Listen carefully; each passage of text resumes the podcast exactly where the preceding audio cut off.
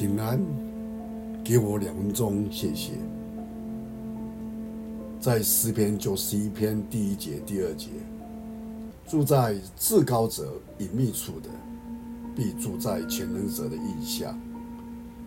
我要论到耶和华上帝说，他是我的避难所，是我的山寨，是我的神，是我所依靠的。一位年老的教授有一次到某大学演讲，校长引导他走向讲台时，可能因为通道路滑，不小心跌了一跤，顿时全场的学生哄堂大笑，弄得老师都尴尬不堪。但是那位学子坦如其事的不慌不忙地爬起来，拍拍灰尘，整理衣服。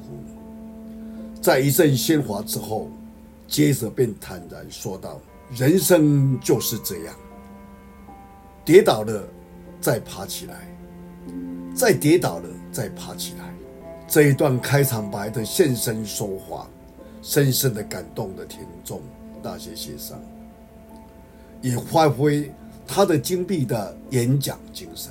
我们想一想，有些时候我们正面临的一些失败。或是被人打击，摔倒在地，受创甚重。在软弱中，我们要把这些感觉、这些遭遇带到主的面前来告诉主，求他来安慰我们的心，让他的手牵引着你的手，求主赐你勇气，能在挣扎中再一次的站起来。但愿我们在此。彼此勉励，让我们受创当中，我们没有被击垮，再一次站起来。我们低头来祷告，天父上帝，再次感谢你，因着有你同在，因着你的眷顾，让我们在一切的困难当中靠着你。我们相信，我们必会再站起来。难免我们会跌倒，我们会软弱。但我们不是遇到这些，我们就颓废，就灰心丧志。